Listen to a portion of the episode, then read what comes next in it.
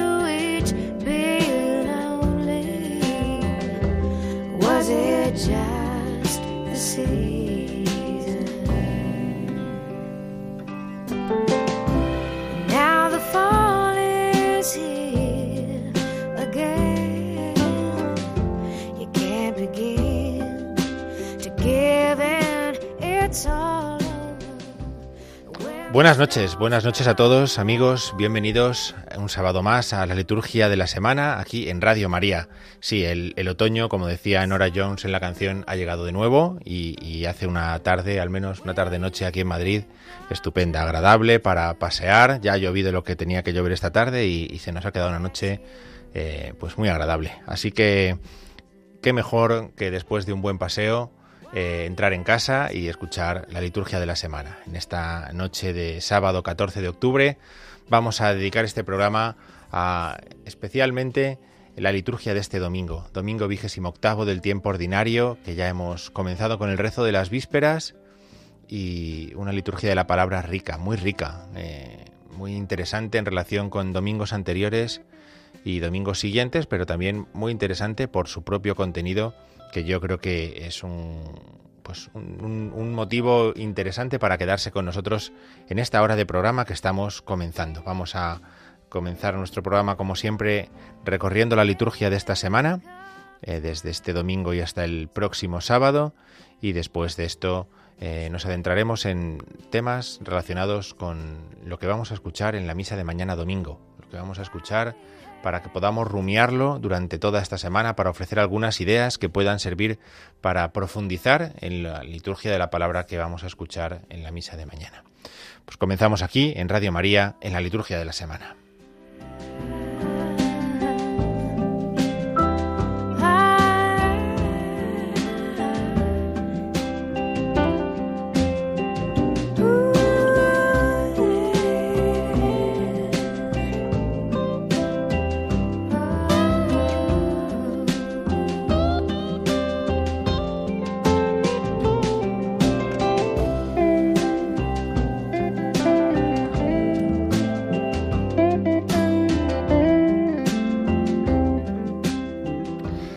Bien, pues vamos allá. Domingo vigésimo octavo del tiempo ordinario. Fíjense que nos quedan todavía otros cinco, otros cinco, otro mesecito antes de que llegue eh, Cristo Rey y que llegue, o el domingo de Cristo Rey, mejor dicho. Cristo Rey no sabemos cuándo llegará, pero nosotros lo esperamos un domingo, ciertamente. Pero eh, el domingo de Cristo Rey y después eh, el nuevo año litúrgico, el tiempo del Adviento supondrá el inicio del nuevo año litúrgico. Domingo vigésimo octavo, tiempo verde, eh, año de Mateo, ¿verdad? Es eh, para eh, encuadrar un poco lo que estamos viendo, lo que estamos celebrando en este año propiamente. Y después de haber escuchado, si recuerdan, el domingo pasado el Evangelio de la Viña, ¿eh? en, la, viña y los labradores y, los viñadores homicidas, ¿no? que decimos nosotros habitualmente a ese Evangelio, pues hoy nos encontramos con que el Señor va a pronunciar otra parábola, otra de estas que nosotros conocemos bien, Mateo 22, 1, 14, y que en realidad son dos parábolas, son una eh, que tiene una continuación o una eh, segunda parte, ¿no? que explicita un poco más la primera, y es esa parábola de los invitados al banquete de las bodas. Mm, un tema muy interesante que viene precedido por una primera lectura que a nosotros, eh, si tenemos un poquito de memoria, un poquito de memoria, nos llevará al tiempo del Adviento ya, y es la profecía de Isaías en el capítulo 25. Preparará el Señor un festín, enjugará las lágrimas de todos los rostros. La primera semana del tiempo del Adviento ya escuchamos, ya escuchamos eh, que esto va a cumplirse. ¿no? Pero bueno, hoy, eh, en este domingo, esta lectura tiene mucho que ver, eh, el festín que preparará el Señor, con la boda que el rey ha preparado y a la que invita a todos a participar en ella. ¿no? Entonces, la, profecía de Isaías, el Señor viene a decir en el Evangelio que se ha cumplido. Luego comentaremos un poquito más despacio estas eh, lecturas, pero ya conocemos bien, los que somos habituales de la liturgia de la semana, ¿verdad? Tenemos muy claro que cualquier domingo la primera lectura siempre está directamente relacionada con el Evangelio y nos ayudan la una a la otra a entenderlas y a poder profundizar un poquito más en cuál es el tema que la Iglesia nos ofrece para este día. ¿no? Podríamos tirar de cualquier versículo prácticamente del Evangelio y a partir de ahí desarrollar nuestra reflexión, nuestra homilía, nuestro pensamiento, nuestra oración personal, pero la mm, Iglesia orienta en una dirección un Evangelio tan rico como este de Mateo 22, 1.14, eh, y es esa preparación del festín, ¿no? Esa preparación del festín de la que habla Isaías aparece de alguna manera también en el Salmo 23. Luego vamos a hablar del Salmo 23. El Señor es mi pastor, nada me falta. Hoy vamos a dedicar la música eh, del programa, eh, del, bloque central del programa, a este Salmo 23 que también conocemos, que lo escuchamos en bautizos, lo rezamos también en funerales, en primeras comuniones y en tantas y tantas celebraciones a lo largo del año litúrgico, ¿verdad? Bueno, pues este Salmo 23 es el Salmo de la misa de mañana domingo y es un salmo que también nos habla de cómo el buen pastor eh, prepara una mesa ante mí en frente de mis enemigos, ¿verdad? Me unge la cabeza con perfume y mi copa rebosa. Bien, pues todo eso eh, ya, ya, tenemos el tema, ya tenemos el tema ahí montado, ya está, ya tenemos todos los, elementos con los que podemos entender que qué es lo que la Iglesia quiere enseñarnos en este domingo vigésimo octavo del tiempo ordinario. La segunda lectura eh, es de la carta de San Pablo a los filipenses, ¿no? ya hemos escuchado algún domingo eh, la carta a los filipenses, llevamos no sé si son tres, cuatro domingos escuchando la carta a los filipenses, eh, con una cita de esas eh, preciosas de Pablo en las que cuenta el sufrimiento que está padeciendo, pero como todo lo puedo en aquel que me conforta. ¿no? Todo lo puedo en aquel que me conforta. La confianza que Pablo pone en el Señor, eh, que lo va a fortalecer cuando él más experimente la debilidad, la persecución, la injusticia.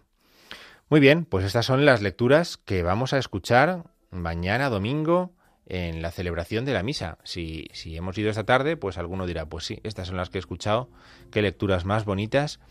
Más bonitas no solamente para mm, todo el domingo, ¿no? Las lecturas que escuchamos, que se proclaman en la misa del domingo, sobre todo si vamos por la mañana, convendría que las recordáramos de alguna manera por la tarde. Y si vamos a ir a misa por la tarde, que ya las hubiéramos leído un ratito tranquilamente por la mañana, porque eso le daría unidad al domingo, ¿verdad?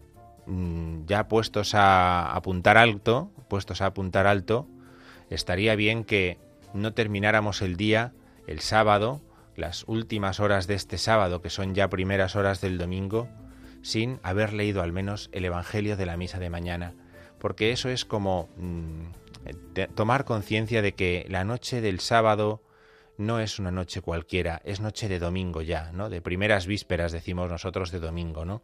Y la vamos ya, eh, la vamos utilizando, la vamos aprovechando ya para, eh, para orientar el, el, primer día de la semana, para orientar el día del Señor, ¿no? Piensen en cuántas formas de desaprovechar la tarde del sábado se nos pueden ocurrir a lo largo de, de, un ratito, ¿no? Esto podríamos hacer como hacían en, el 1, 2, 3, ¿verdad? Y enumerar la cantidad de formas en las cuales uno puede desaprovechar la tarde del sábado, que lo que es es inicio del domingo, ¿no? Bueno, pues nosotros podemos aprovechar aquí para ofrecer eh, formas de ir introduciendo el domingo, introduciéndonos en el domingo como el día del Señor ya desde la tarde del sábado, ¿no? Y una es con las lecturas, otra puede ser con el rezo de las vísperas o, con las completas si es más tarde, y uno va entrando ya en ese espíritu dominical que la Iglesia nos ofrece. Bien, continuamos. Eh, mañana domingo 15, eh, mañana pues eh, evidentemente al ser domingo pues la fiesta de Santa Teresa de Jesús pues, pues este, este año se pierde. Podremos hacer memoria de ella eh, en las preces o, en la plegaria eucarística, el, sacerdote que celebre la misa, pero eh, el domingo eh, prima una fiesta del Señor sobre una fiesta de un santo, ¿vale? El calendario litúrgico nos dice eso, que la, fiesta del Señor prima sobre la fiesta de un santo. Allí donde Santa Teresa de Jesús, Virgen y Doctora de la Iglesia, se celebre con el grado de solemnidad, pues porque es la patrona, pues por ejemplo en Ávila, o en Valladolid o en Salamanca o las monjas carmelitas, pues evidentemente la solemnidad primará sobre el domingo y si mañana van a un convento de carmelitas descalzas, pues las lecturas que van a escuchar no van a ser estas que estamos hablando nosotros ahora, sino que serán las de Santa Teresa de Jesús, las propias de esa fiesta, ¿no? Porque esa fiesta en determinados lugares eleva su rango al de solemnidad y entonces queda por encima incluso de un domingo del tiempo ordinario. Bien, Lunes 16. El lunes 16 es un día de feria, es un día de feria y por lo tanto eh, las lecturas eh, serán lecturas del ciclo verde. Después de estas semanas en las que hemos estado eh, escuchando profecías, hemos estado escuchando hasta hoy la profecía de Joel, pues damos el salto al Nuevo Testamento. Damos el salto al Nuevo Testamento y nos encontramos con las cartas de Pablo, en particular con una de las más importantes, la carta a los romanos, una de las más largas, ¿verdad? La carta del apóstol San Pablo a los romanos. Así que a lo largo de toda esta semana nos van a acompañar las cartas de Pablo, esta y las siguientes semanas nos va a acompañar la carta de San Pablo a los romanos. Los primeros versículos vamos a escuchar prácticamente el saludo a la comunidad cristiana de Roma. Este va a ser eh, la, primera, eh, la primera lectura del lunes, de pasado mañana. El Evangelio Lucas 11 nos habla sobre el signo de Jonás. Cuando la gente le pide a Jesús un signo y Jesús dice, no va a haber más signo que el signo de Jonás. Y como Jonás mm, al que hemos leído en esta semana pasada, precisamente, en la primera lectura, pues tenerlo tan cercano nos va a venir muy bien para recordar, para recordar y comprender mejor este evangelio con el signo de Jonás, signo de Jonás que se refiere a Jesús. El martes 17, el martes próximo, la Iglesia hace memoria de San Ignacio de Antioquía, obispo y mártir. Nos encontramos con uno de esos eh, eh, obispos de las primeras generaciones, de las primeras comunidades cristianas.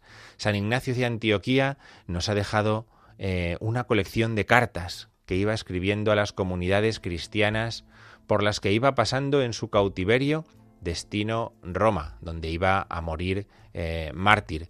Y en esas cartas él va explicando lo que es la Iglesia, va explicando cómo es la Iglesia, va, va animando a los cristianos a tratarse con amor, a formar una comunidad cristiana y va pidiendo a las comunidades cristianas que por favor no intenten liberarlo, que él quiere eh, ya que se ha encontrado preso, pues entiende que su vida está llamada al martirio y así quiere terminar sus días como trigo molido, dice él, eh, como trigo molido eh, por las fieras, por los leones, eh, entregándose hasta el final, hasta derramar su sangre por Cristo. San Ignacio de Antioquía, obispo y mártir. Las lecturas del martes son lecturas de, feria, porque es solamente una memoria. Seguiremos leyendo Romanos 1, Romanos 1, eh, el misterio de la impiedad. El martes San Pablo va a explicar qué es el misterio de la impiedad. ¿En qué consiste la impiedad? ¿no? En que habiendo conocido a Dios, no lo hemos tratado como tal, no lo hemos glorificado como merecía. Ese es el misterio de la impiedad. Y el Evangelio de este día es Lucas 11, 37, 41. Una invitación a la coherencia que hace Jesús a, los fariseos ¿eh? y a que sean por dentro como quieren mostrar por fuera. ¿Vale? Que haya una coherencia de vida entre el, corazón y las obras.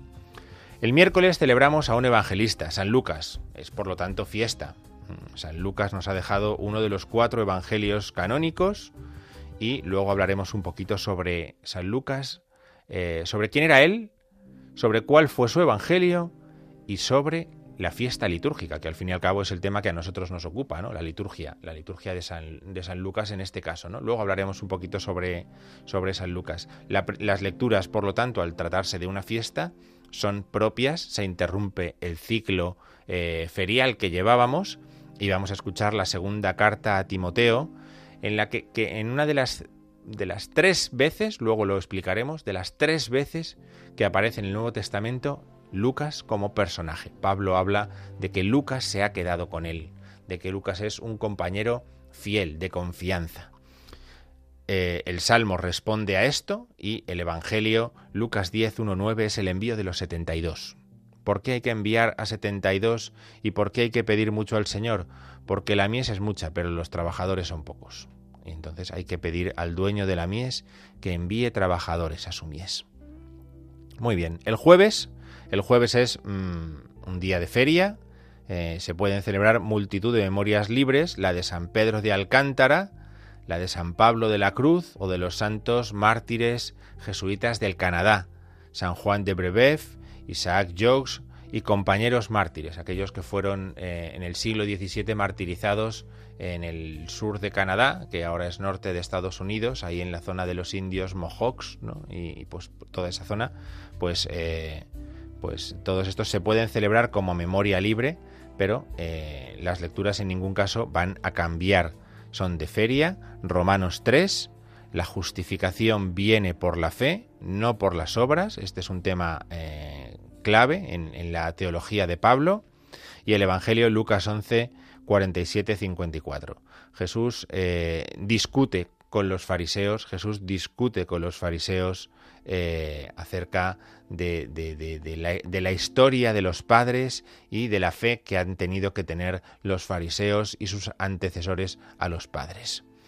Bien, viernes 20, mm, viernes 20 de octubre, viernes de la vigésima semana del tiempo ordinario, día ferial, Romanos 4. Pablo va a hacer referencia a uno de los personajes fundamentales de la historia de Israel para, para mm, vincular la historia de su pueblo, la historia de Israel con la historia de los cristianos, con la historia de Cristo, y es Abraham. Va a aparecer el personaje de Abraham en esta eh, lectura. Y el Evangelio son los primeros versículos del capítulo 12 de, Lucas, los primeros versículos, hasta los cabellos de vuestra cabeza están contados. ¿no? Jesús hace una invitación a la fe, a los que le escuchan, a tener confianza en el Padre que cuida de nosotros en toda circunstancia.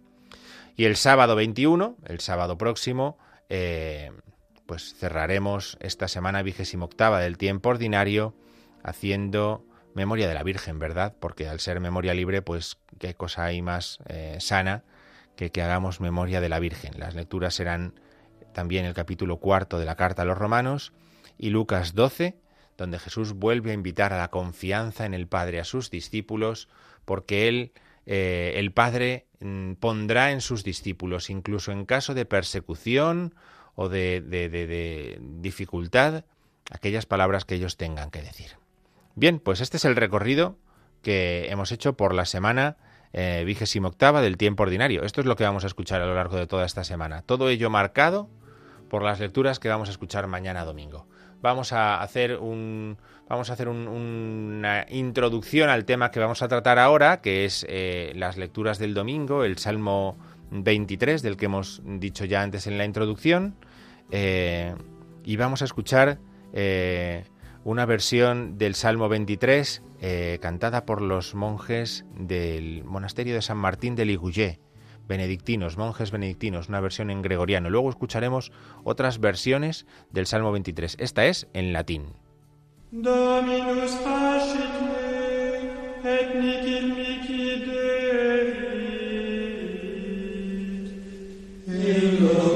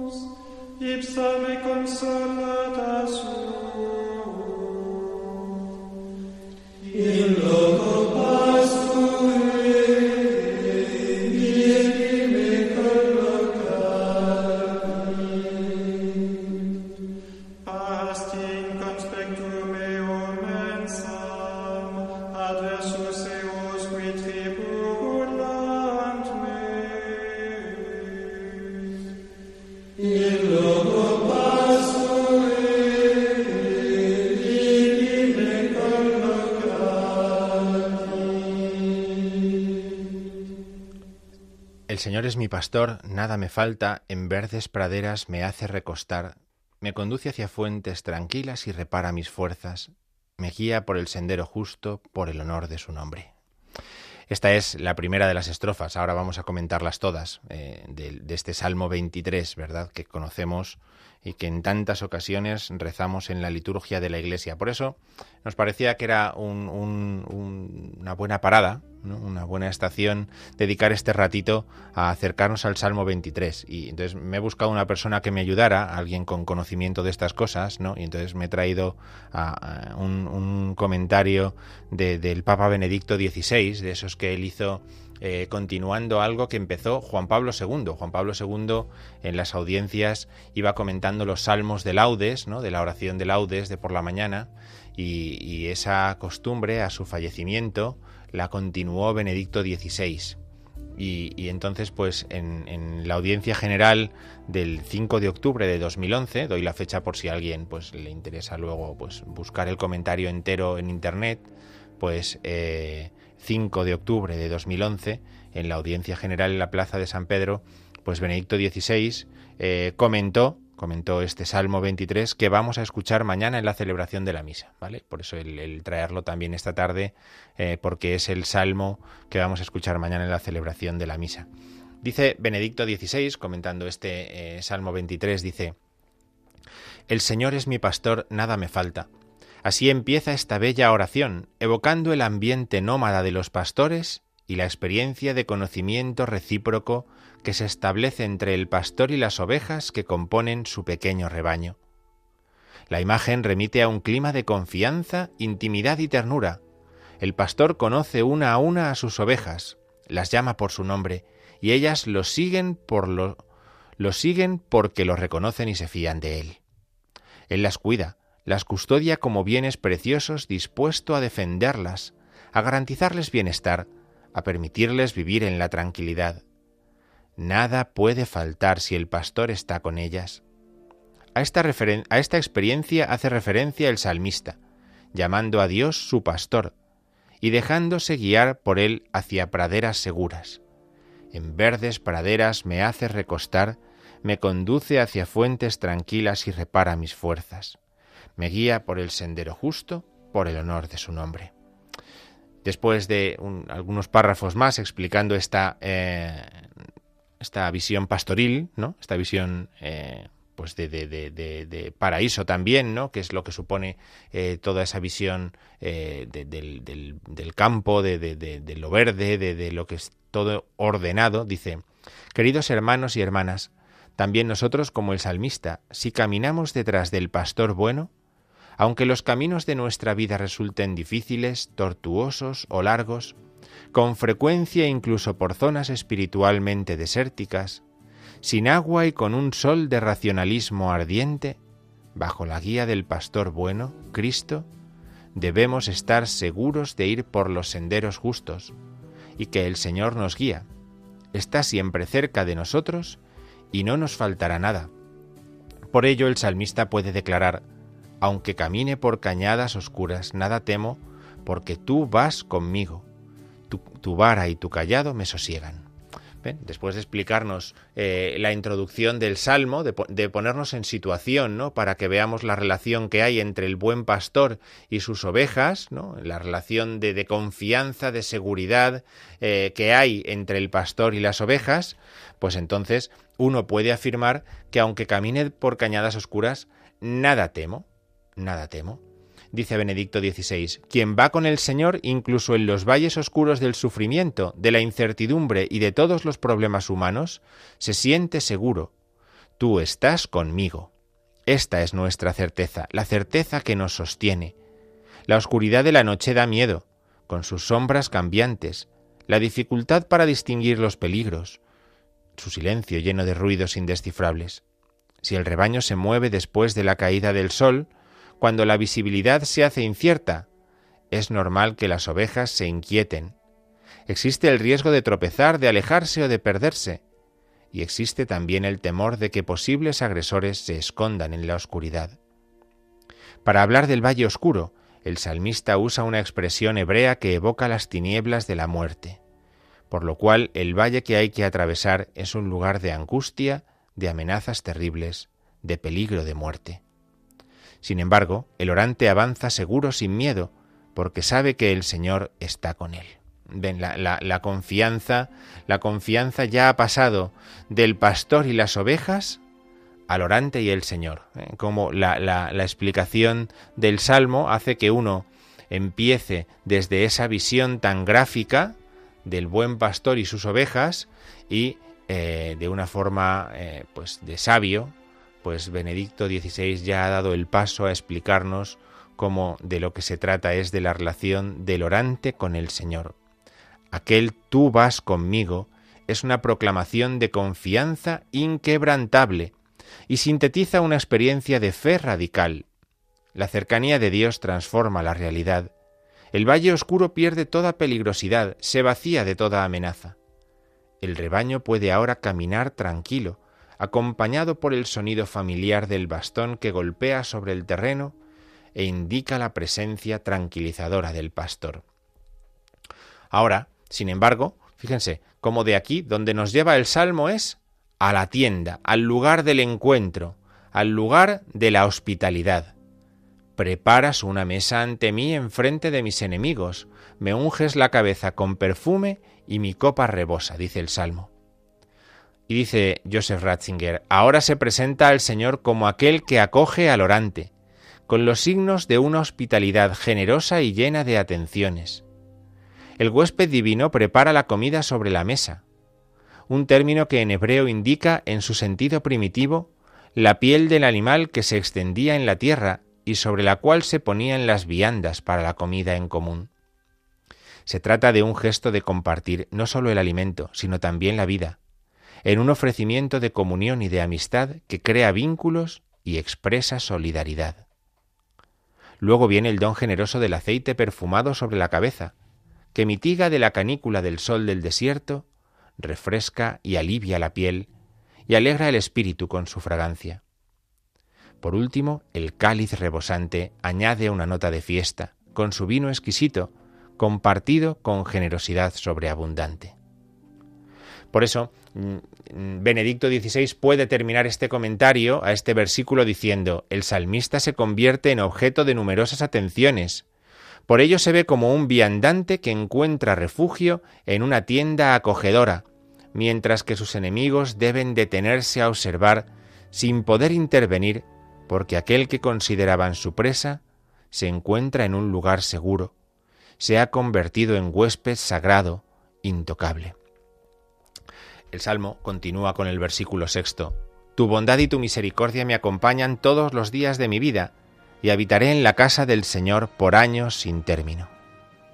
La bondad y la fidelidad de Dios son la escolta que acompaña al salmista que sale de la tienda y se pone nuevamente en camino, dice Benedicto XVI. Pero es un camino que adquiere un nuevo sentido y se convierte en peregrinación hacia el templo del Señor, el lugar santo donde el orante quiere habitar para siempre y al cual quiere regresar. El verbo hebreo utilizado aquí tiene el sentido de volver, pero con una pequeña modificación vocálica se puede entender como habitar. Y así lo recogen las antiguas versiones y la mayor parte de las traducciones modernas. Así podemos entender tanto volver al templo como habitar cerca de Dios, ¿verdad? Y termina Joseph Ratzinger este comentario diciendo así, Las imágenes de este salmo, con su riqueza y profundidad, acompañaron toda la historia y la experiencia religiosa del pueblo de Israel y acompañan a los cristianos. La figura del pastor en especial evoca el tiempo originario del Éxodo, el largo camino en el desierto, como un rebaño bajo la guía del pastor divino. En la tierra prometida era el rey quien tenía la tarea de apacentar el rebaño del Señor, como David, pastor elegido por Dios y figura del Mesías. Luego, después del exilio de Babilonia, casi en un nuevo éxodo, Israel es conducido a la patria como oveja perdida y reencontrada, reconducida por Dios a verdes praderas y lugares de reposo. Pero es el Señor Jesús en quien toda la fuerza evocadora de nuestro salmo alcanza su plenitud, encuentra su significado pleno. Jesús es el buen pastor que va en busca de la oveja perdida que conoce a sus ovejas y da la vida por ellas. Él es el camino, el justo camino que nos conduce a la vida, la luz que ilumina el valle oscuro y vence todos nuestros miedos. En fin, es un comentario precioso. Yo les animo a, que lo puedan leer despacio mañana como un comentario, eh, como una reflexión después de, eh, después de haber ido a misa tranquilamente y, y, de esta forma pues también saborear, saborear lo que el Salmo 23, que tan, tan bien conocemos, pues tiene en su contenido, ¿no? Desde el, desde el primer versículo y su perspectiva más eh, pastoril, más natural, por así decirlo, hasta la plenitud que es encontrar a Jesucristo como el buen pastor que lo que prepara para nosotros, lo que prepara para nosotros es su propia entrega. Vamos a continuar con el Salmo 23, vamos a continuar escuchando música. Si el latín lo tenían un poco oxidado, ¿no? Pues ahora vamos a escuchar el Salmo 23 en una versión hebrea, ¿vale? Vamos a ver qué tal tenemos el hebreo, ¿eh? lo vamos a hacer con una versión eh, de un grupo moderno, ¿eh? pero lo que van a cantar es el Salmo 23.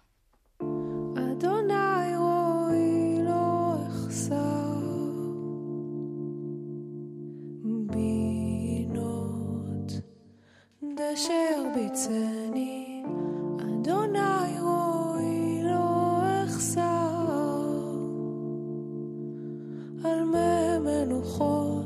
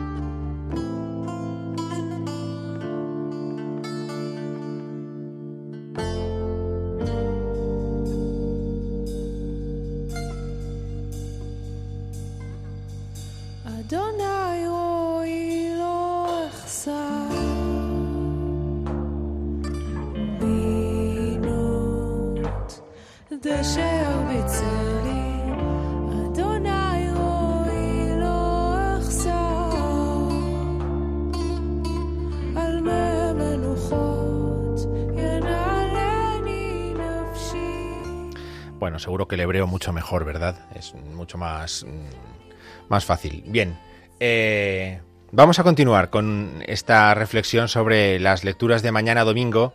Eh, eh, si alguien quiere llamar al, programa, tiene alguna pregunta sobre, pues, sobre las lecturas de mañana, sobre algo que podamos resolver pues, con, con humildad desde, esta, desde aquí, desde el estudio de Radio María, pues podemos aprovechar. Yo les doy el teléfono, eh, el teléfono de directo para que puedan eh, intervenir y yo mientras sigo explicando. El teléfono es 91 005 9419 91 005 9419. Bien, vamos a continuar eh, hablando sobre San Lucas. Vamos a hablar sobre San Lucas y sobre el Evangelio de mañana. Yo creo que con- conviene que también nos acerquemos al Evangelio de mañana, que es un Evangelio, pues, mm, muy interesante, muy interesante. Eh, primero, eh, ¿quién es este San Lucas? ¿no? ¿Quién es San Lucas al que celebramos, eh, al que consideramos que es el autor de uno de los cuatro evangelios canónicos, tal y como están situados en nuestra Biblia, Mateo, Marcos, Lucas, el tercero, ¿verdad? Sabemos que estos tres son llamados los evangelios sinópticos, sinópticos, que significa paralelos eh, en griego, paralelos, porque llevan eh, aproximadamente un mismo orden a la hora de relatar la, historia eh, y el anuncio del reino de Jesús, ¿no? San Lucas aparece tres veces en las cartas de San Pablo. Tres veces. Aparece en la carta a Filemón, donde dice Pablo, te saludan Epafras, compañero de prisión por Cristo Jesús, Marcos, Aristarco, Demas y Lucas, mis colaboradores, ¿eh? en la carta a Filemón. Aparece también en la carta a los colosenses, en el capítulo cuarto, dice, os saluda Aristarco, que está preso conmigo, y Marcos, el primo de Bernabé, y también Jesús, por sobrenombre justo. Estos son los únicos justos que trabajan conmigo por el reino de Dios. Os saludan Lucas, el querido médico, y Dimas. Y la tercera vez que aparece es la segunda carta a Timoteo, el texto que hemos dicho antes y que vamos a escuchar como primera lectura el día de San Lucas. Lucas es el único que está conmigo. Toma a Marcos y tráetelo conmigo, pues me es útil para el ministerio. Ven, fíjense, tres veces aparece en las cartas del Nuevo Testamento eh, la figura de Lucas. Podemos decir, por lo tanto, que Lucas es un médico de profesión, ¿no? Según podemos deducir de estos versículos, también podemos decir que es un gentil. Pablo no lo incluye, no lo incluye entre eh, el grupo de, los de la circuncisión, sus amigos de los de la circuncisión, sino que parece que es un gentil. Parece también que estuvo con Pablo mientras Pablo estaba prisionero. Por eso él le muestra tanto afecto, tanto cariño, porque estuvo con él mientras Pablo estaba prisionero. Y también podemos darnos cuenta de cómo eh, Lucas y Marcos aparecen vinculados, ¿verdad? Aparecen en estos textos juntos los dos evangelistas, ¿no? Y eso nos puede hacer pensar que Marcos y Lucas a lo mejor se habían conocido. Ninguno de los dos está dentro del grupo de los doce apóstoles. Recuerdan, ni Marcos ni Lucas forman parte del grupo de los doce apóstoles, pero parece ser, de alguna forma, que podrían haber tenido contacto el uno con el otro por su relación con Pablo. De Lucas podemos decir también que el prólogo de su Evangelio nos recuerda, nos muestra, nos muestra eh, varias cosas. Primero, que el Evangelio de Lucas no fue lo primero que se escribió, porque Lucas habla de otros textos que ha habido previamente. También podemos decir que Lucas reconoce que no fue un testigo ocular de las cosas que Jesús hizo con los doce, él no fue un testigo ocular, sino que se basa en el testimonio de los que han sido testigos oculares. Y también podemos decir que es el mismo autor del libro de los Hechos de los Apóstoles, por ese teófilo que aparece al principio del uno y al principio del otro. Bueno, pues este era Lucas. Y la fiesta de Lucas, podemos decir sobre la fiesta de Lucas, pues que esta fiesta es una fiesta que se celebra desde muy antiguo en Roma. Desde muy antiguo la iglesia en Roma ya festejaba a San Lucas y además desde muy antiguo se celebra el 18 de octubre. Fíjense qué importancia tiene esta fiesta para los cristianos, que igual que otras fiestas se han ido moviendo en el calendario, pues la fiesta de San Lucas desde muy antiguo se celebra el 18 de octubre. San Lucas murió y fue sepultado en Tebas, en Tebas, aunque sus restos fueron trasladados a Constantinopla y allí estuvieron con los de San Andrés. Luego esta fiesta eh, se empezó a celebrar y eh, varias iglesias se disputan poseer el cuerpo del evangelista eh, Lucas, aunque parece ser que está en Padua, en Padua, ¿vale? En una iglesia en Padua, allí es donde se encuentra enterrado San Lucas. Hay una tradición que dice que, no murió mártir, que murió en paz, muy avanzado en años. Pero lo importante es que este ha sido compañero de peregrinación y de apostolado de Pablo. Y eso es lo que queda reflejado en las lecturas que vamos a escuchar el día, eh, el día 18 de octubre, este próximo miércoles. ¿no? Este es eh, eh, que él fue compañero de peregrinación eh, en el camino de, de- seguir a Jesucristo, compañero de apostolado a la hora de anunciar a Jesucristo también. Y que ha sido llamado por la misericordia de Dios. Por eso nosotros decimos que el Evangelio de Lucas es el Evangelio de la misericordia. El Evangelio de la misericordia. Eh, eh, Cristo aparece en Lucas, Cristo aparece en el Evangelio según San Lucas como el que por misericordia va a perdonar a los hombres, los va a invitar a la comunión, los va a invitar a participar de la vida con Él, ¿no? Entonces es el autor del Evangelio de la misericordia y el que forma parte no del grupo de los doce, pero sí eh, podemos eh, con cariño eh, coger el Evangelio de ese día, en la llamada los 72. Los 72 es un número simbólico que hace referencia a todos los pueblos conocidos en los tiempos de Jesús, todas las naciones conocidas entonces, para decir que el Evangelio tiene que llegar a todos los pueblos y por lo tanto Lucas ha sido por misericordia convertido en evangelizador para llevar el Evangelio porque la mies es mucha y los trabajadores son pocos. Fíjense qué bonito es, qué bonito es que podamos eh, dedicar eh, unos minutos a fijarnos en, este personaje eh, que es el evangelista San Lucas, al que vamos a celebrar esta próxima semana. Y por acercarnos un poquito al Evangelio que vamos a escuchar mañana en misa, mañana domingo vigésimo octavo del tiempo ordinario en misa, podríamos decir de este Evangelio que eh, la parábola se enmarca dentro del anuncio del reino de Dios, que está mm, eh, precedido, como decíamos antes, por la, la, profecía de Isaías capítulo 25 y que es una parábola compuesta por dos parábolas realmente. La primera es la invitación a todos eh, que hace el rey para que participen en el banquete de bodas. La segunda parábola es la de aquellos que se presentan o aquel que se presenta sin el vestido adecuado para participar en el banquete de bodas, ¿no? Entonces, después de las eh, parábolas referidas a la viña, la parábola eh, de, del banquete de bodas es una invitación, ¿no? De hecho, el verbo que se emplea para explicar que el rey llama, invita, hace partícipes, quiere hacer partícipes eh, a, la gente en las calles, ¿no? En todos los lugares, pues eh, ese verbo nos hace referencia a la invitación, ¿no? A la llamada. La invitación para la boda en las costumbres judías se hacía así. Primero se hacía hace mucho tiempo antes de la boda, por adelantado, pero también se hacía llamando a cada invitado el día de la boda. Y por eso es ese llamar que también nos ayuda a entender el que muchos en el último momento se excusen, ¿no? busquen la manera de no participar, de no querer ir a la boda, ¿no? Eh, luego hay pues detalles más alegóricos, ¿no? Eh, el rey claramente es Dios Padre, el Hijo es el Mesías esposo, el banquete de bodas es el banquete mesiánico al final de los tiempos, los enviados son los profetas, pero también van a ser los apóstoles, y los invitados que rechazan ir son ciertamente el pueblo de Israel, los judíos que rechazan a Jesús.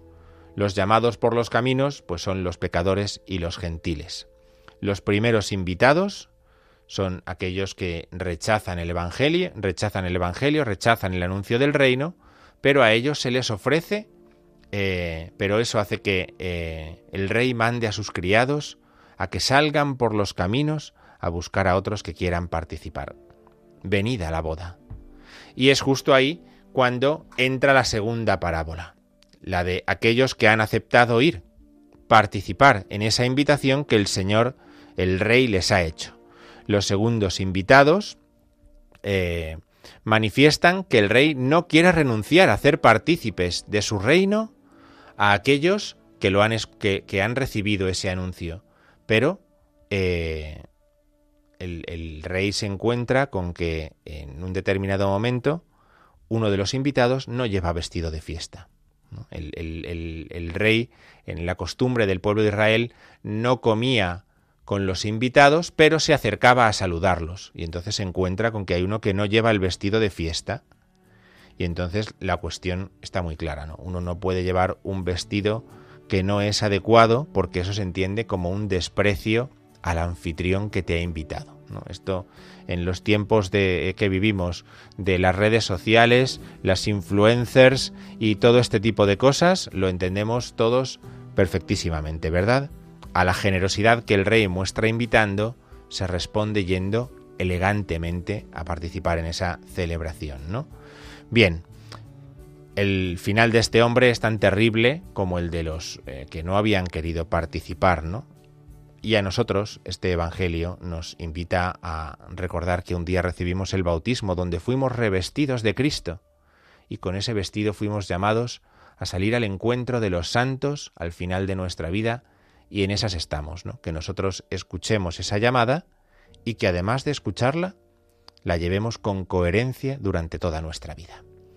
Muy bien, pues vamos a escuchar eh, otra versión del Salmo 23, ¿verdad? Otra versión del Salmo 23 Hemos escuchado una en latín, otra en hebreo, pues ahora un poquito en, en, inglés. Vamos a escuchar al coro de la Catedral de Wells, que es una ciudad inglesa, ¿no? ahí en la zona de, de, de Bath y de Bristol y, pues eh, ahí vamos a, vamos a escuchar ahora otra versión del Salmo 23, ahora en inglés.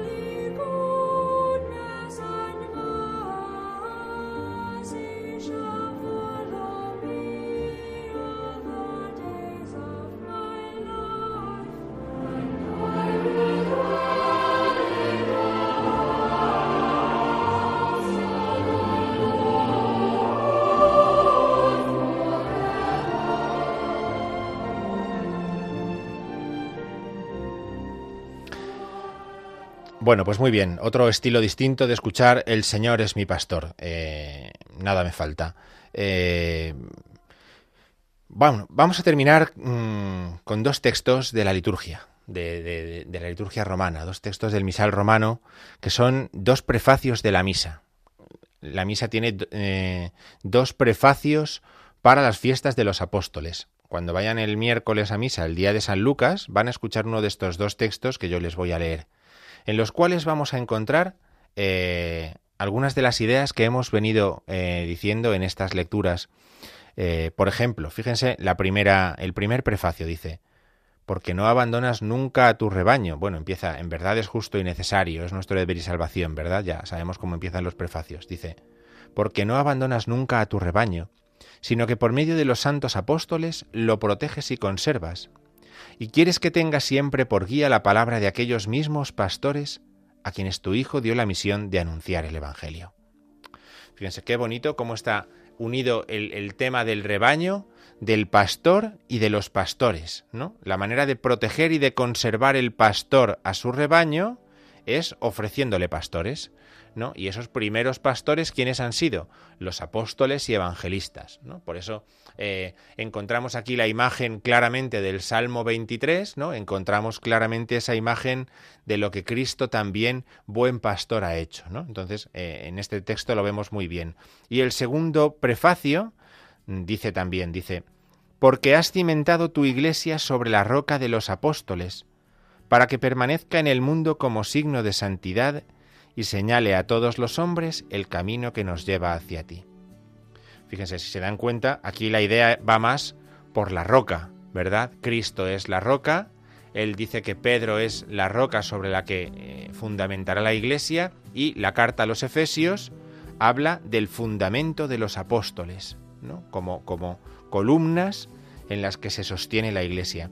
Fíjense, con estos dos textos podemos recoger un poco la idea de, de, del cuidado que Dios tiene de nosotros eh, en las lecturas de este domingo y en las lecturas de San Lucas, ¿no? De la, de la, de la misa del día de San Lucas, del miércoles, ¿no?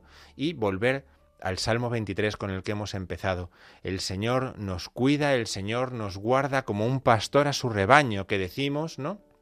Y lo hace incluso aunque camine por cañadas oscuras. Uno se puede perder, se puede perder en la vida, puede incluso desaparecer, puede generar desasosiego eh, nuestro encontrarnos y nuestro perdernos. Y sin embargo el Señor nos guía. Tenemos que recordar que no tenemos que temer porque el Señor permanece con nosotros. La liturgia de este domingo y la liturgia de toda esta semana nos acerca muy bien la esencia de lo que es la liturgia, que es que Dios se encuentra con nosotros y nos acompaña hacia el cielo, nos acompaña de una forma preciosa, pero a la vez delicada, nos acompaña en la creación ofreciéndonos auxilios celestes, nos acompaña fortaleciéndonos, poniéndose a la base de nuestra vida, nos acompaña con el mimo, con el cuidado con el que el pastor cuida de su rebaño y cuida de sus ovejas. Y nosotros tenemos que saber que el pastor no nos defrauda nunca, que el buen pastor nunca abandona sus ovejas en ninguna circunstancia, ni siquiera aunque caminemos por cañadas oscuras. Muy bien, pues hasta aquí hemos llegado en este programa de la liturgia de la semana, en este domingo 14 de octubre eh, del año 2023. Les damos las gracias a todos por haberse quedado con nosotros, damos las gracias a Germán que nos ha ayudado esta noche desde el control y les animamos a que se queden aquí en Radio María y a que vuelvan con nosotros el próximo sábado también, el próximo sábado a las 9 de la noche en la liturgia semana. Muchas gracias, que pasen un feliz domingo.